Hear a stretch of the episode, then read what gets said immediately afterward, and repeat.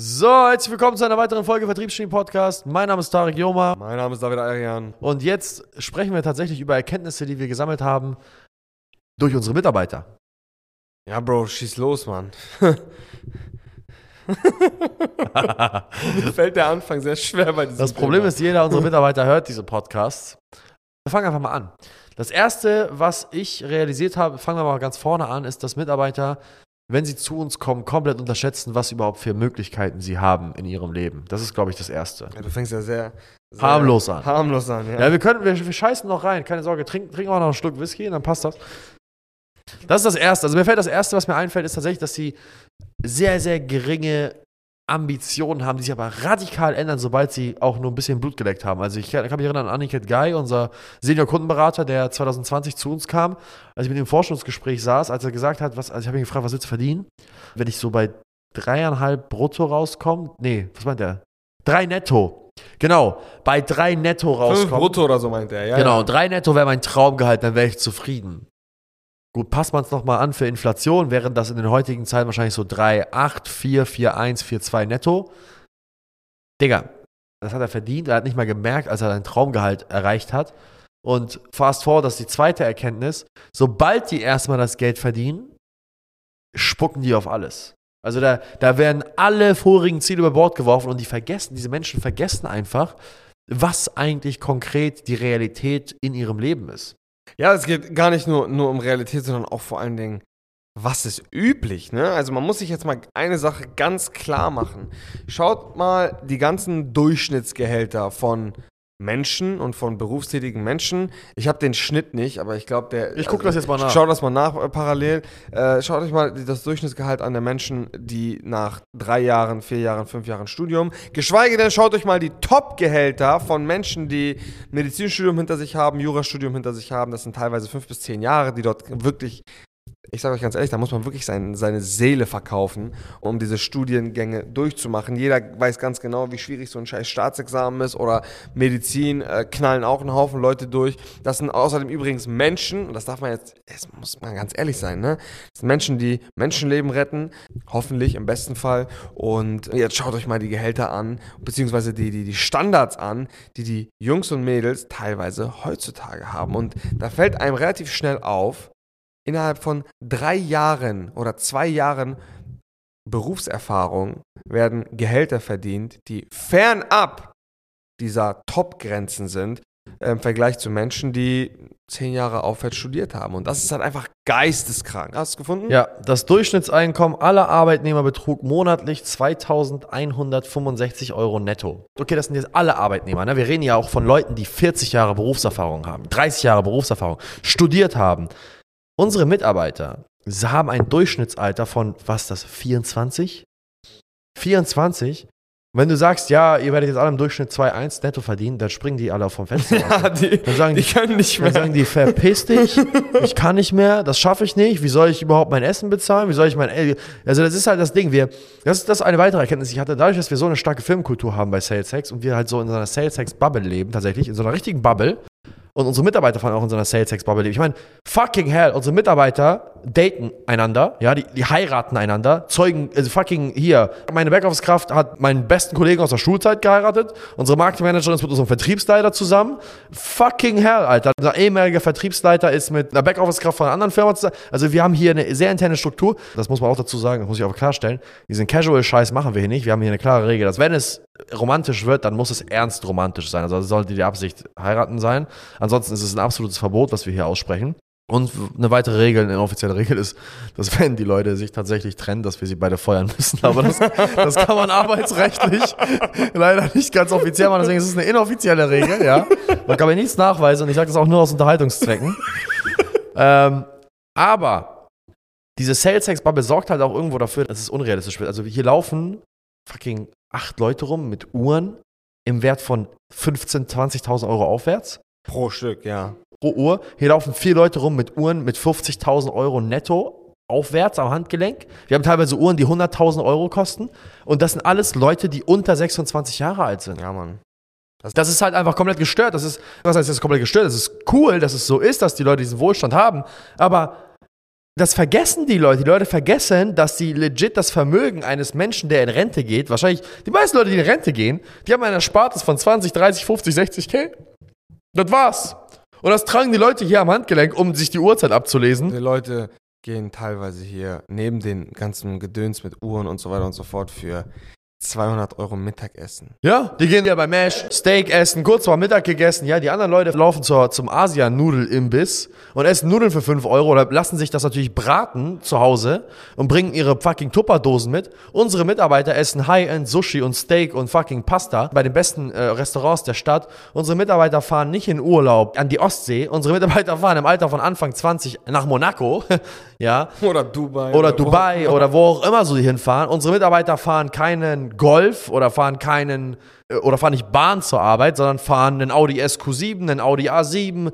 Also, und das ist das Beeindruckendste an der ganzen Geschichte. Das Beeindruckendste an der ganzen Geschichte, weil sie nur in dieser Bubble sind und weil sie das nur gewohnt sind, dass Leute um sie herum exorbitant viel Geld verdienen und wo 10 netto schon Schmutz ist, haben die Leute komplett den Faden zur Realität verloren, weil sie, weil dann sitzt hier ernsthaft eine Marketingdame von uns, wenn ich sie frage, warum ziehst du nicht mit deinem Freund aus? Und dann sagt sie, ja, das Gehalt reicht nicht aus. Und das kombinierte Gehalt ihres Haushalts beträgt ganz gerne mal 15.000 Euro netto. Und dann denkt man sich so, Leute, Wo wollt ihr hinziehen, Alter? wollt ihr nach Beverly Hills? Haus wollen die haben. Was, was wollt ihr mieten, Alter? Die, die äh, fucking die Titanic habt ihr vor zu mieten? Oder wollt ihr ins Atlantik Hotel einziehen in die Suite? Was habt ihr vor, Alter? Was redet ihr da? Äh, Beide, auch noch 21 und fucking 23 Jahre alt. Da kriege ich jetzt schon graue Haare am Sack, wenn ich so eine Aussage höre. Aber das ist, man kann es den Leuten nicht übernehmen. Warum? Weil sie sind halt in der Sales-Hex-Bubble. Wir gehen nach Dubai, Monaco, dies, das, jenes. Das sind so die Erkenntnisse, die, die halt echt verwunderlich sind, weil die Leute mal wieder einfach nur die Realität wahrnehmen, die sie dauerhaft sehen. Die Realität der Menschen ist, ist komplett subjektiv. Es hat nichts mit Objektivität zu tun. Ja, für Anfang 20-jährige Menschen kann es komplett normal sein, eine Rolex zu tragen. Für andere Menschen, die in ihrem Alter normalerweise in der Uni sind, ist es für die cool, wenn sie sich mal eine Flasche beim äh, fucking Irish Pub um die Ecke leisten können, wenn sie zu vier zusammenlegen, weil ihr BAföG gerade so gereicht hat. Das muss die mal geben. Ja, das stimmt. Das ist echt so, ne? Also, du hast was sehr Gutes gesagt. Realität ist immer subjektiv und das ist auch wichtig, weil man muss sich halt einfach vorstellen, dass wir davon nicht abhängig sind, sondern es ist einfach unglaublich wichtig, vor allem auch als Berater, am Ende des Tages anderen Menschen, die dann Geld bei dir lassen, eine weitere Realität aufzeigen zu können. Ne? Ist ja völlig logisch. Und das ist eben ein Riesenvorteil davon. Wir haben immer wieder hier Leute, Kunden, die seit teilweise einigen Jahren im Geschäft sind und hierher kommen und als Endresultat sagen, hey, ich hätte niemals gedacht, dass das und das möglich ist. Und das ist eben genau ein Teil dessen und deswegen sind wir eben auch stets daran interessiert, diese Realität immer und immer und immer und weiter, äh, weiter zu spinnen und auch auszuweiten, um eben diese Grenzenlosigkeit, die wir als Wert hier bei SalesX einfach vermitteln möchten, weiterhin aufrechtzuerhalten. Und das ist eben das Ding. Und mir ist gerade noch eine Sache eingefallen, Leute, die auch hierher kommen und es sei es, ob sie aus Versehen mal ein Praktikum machen, weil sie es pflichtmäßig machen müssen, die kommen mir nicht mehr weg. Ja, ja, das ist echt lustig. Das ist eine Einbahnstraße. Die, die realisieren auf einmal, dass sie ihr ganzes Leben lang voll den falschen Gedanken in Bezug auf Arbeit hatten. Auf einmal kommen die hierher und denken so, what the fuck, man, das, ich hätte niemals gedacht, dass das Arbeit sein kann. Und nicht, weil das so entspannt ist, ganz im Gegenteil. Ey, wir haben eine hohe Erwartungshaltung hier, läuft jeder mit seinem Päckchen Druck um die Ecke, aber Druck nicht im falschen Sinne.